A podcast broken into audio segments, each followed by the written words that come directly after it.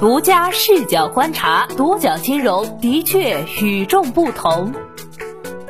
本期我们一起关注又一家私募因操纵股价被罚，董事长控制十六个账户获利千万，揭秘操盘套路。近日，证监会开出的一张行政处罚书显示，从二零一八年十二月十四号起，私募机构上海速丰资产管理有限公司八零后董事长韩启坤因操纵上海第一医药股票，被证监会立案调查，对其罚没两千七百六十八万元。在私募圈，私募公司董事长及其公司操纵股价的被罚事件不断上演。前有叶飞、徐翔等私募大佬，曾经在资本市场获得名气、资产数倍的增长后，因涉嫌操纵市场事件被公安机关调查。一起起涉案人员的事故背后，私募江湖隐秘的操盘手法也逐渐被揭开。证监会的行政处罚书显示，二零一八年十二月十四号至二零一九年二月十一号，韩启坤控制使用其本人及其亲友的十六个证券账户交易第一医药，该账户组都是配资账户，资金来源配资资金、他人支付的保证金及自有资金。韩启坤控制账户组期间的交易，由韩启坤决策，亲自下单，并承担账户盈亏。期间，第一医药股票价格从八点六五元上涨至九点二九元，期间上涨百分之七点四零，与同期上证综指相比偏离百分之六点六五，其股价波动幅度较大。经测算，韩启坤操纵第一医药股票价格期初持股零股，期末持股零股，期间共计获利一千三百八十四点三六万元。证监会认为，韩启坤操纵第一医药股价期间共有三十五个交易日，韩启坤在其中十六个交易日存在利用自己控制的十六个账户进行高达二百八十七笔对倒交易行为。其对倒交易特征明显，能够反映其存在主观故意。另外，经分析交易流水，在账户组对倒交易过程中存在拉抬股价行为，对股票价格产生影响。证监会认为，按照市场配资惯例，资方定期收取资金利息，并进行风险控制，在保证金不足的情况下，有强制平仓的权利，但是不参与、不干预资金使用者的投资决策。且韩启坤也未能提供资方干预持仓的客观证据。依据二零零五年证券法第二百零三条的规定，违反本法规定操纵证券市场的，责令依法处理非法持有的证券，没收违法所得，并处以违法所得一倍以上五倍以下的罚款。韩启坤最终被罚没违法所得一千三百八十四点三六万元，并处以一千三百八十四点三六万元罚款。合计约两千七百六十八点七一万元。速丰资产二零一五年八月成立，注册资本为一千万元。该公司法定代表人为王建民，经营范围主要包括资产管理、投资管理。在韩启坤开始操纵第一医药股票价格前两个月，速丰资产法人代表由韩启坤变更为徐立军。二零二一年六月，法人代表由徐立军变更为韩启坤，新增为公司投资人及经理。同年年底，法人代表又由韩启坤变更为王建明。截至目前，王建明持股比例为百分之一百。实际上，像韩启坤这种打私募旗号做配资生意，利用信息优势操纵股价之事屡禁不止，且一直是证监会的严厉打击对象。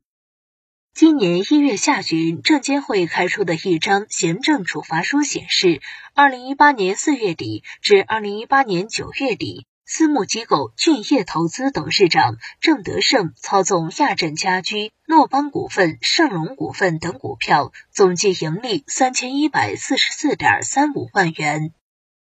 在俊业投资的交易室，郑德胜以一比四或一比五的比例配资，从多个中介手中借入多个账户，陆续控制并使用中介商龙某威二十六个证券账户，其中使用二十五个账户交易了盛隆股份，十八个账户交易了诺邦股份以及亚枕家居等股票。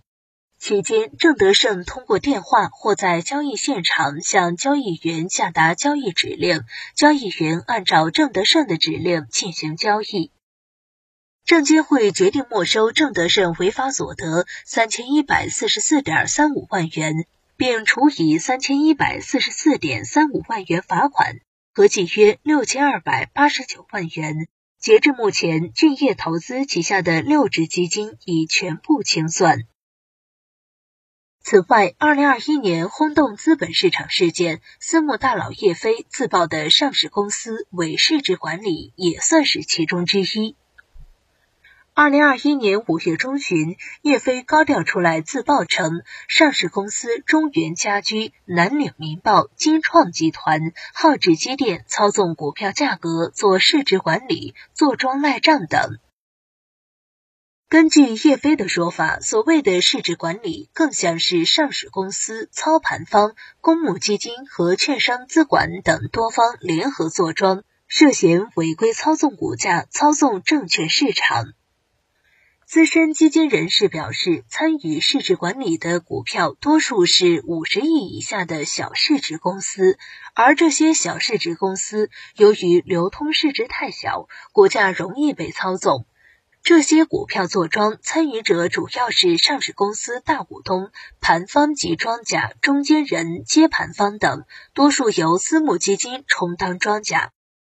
在这个链条中，上市公司扮演着重要角色：一是庄家透露内幕消息，让外部资金低价入场；二是上市公司也更好配合分析师出具研报。配合发布利好消息，拉升股价，方便庄家高位出货。在上市公司参与的情况下，公司实控人、重要股东大多难逃干系。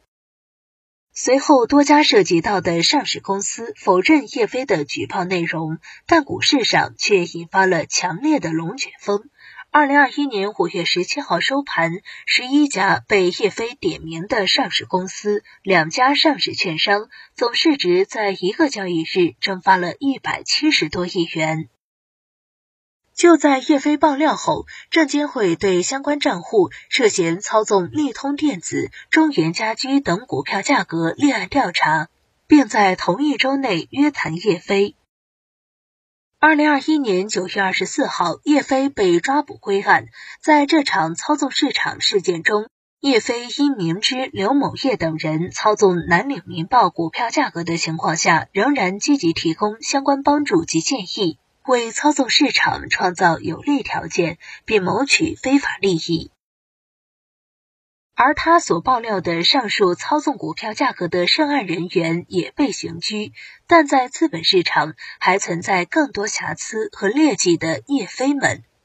究竟是什么原因让私募大佬操纵市场屡禁不止呢？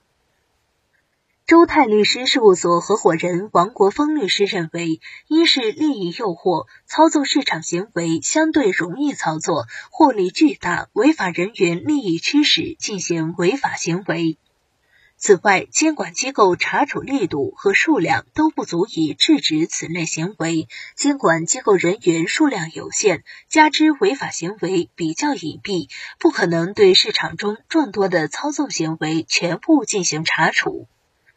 王国峰律师认为，为操纵市场被罚的金额看，行政处罚最高为五倍以下获利。由于违法成本较低，即使被抓到被处罚，还可以筹资资金东山再起。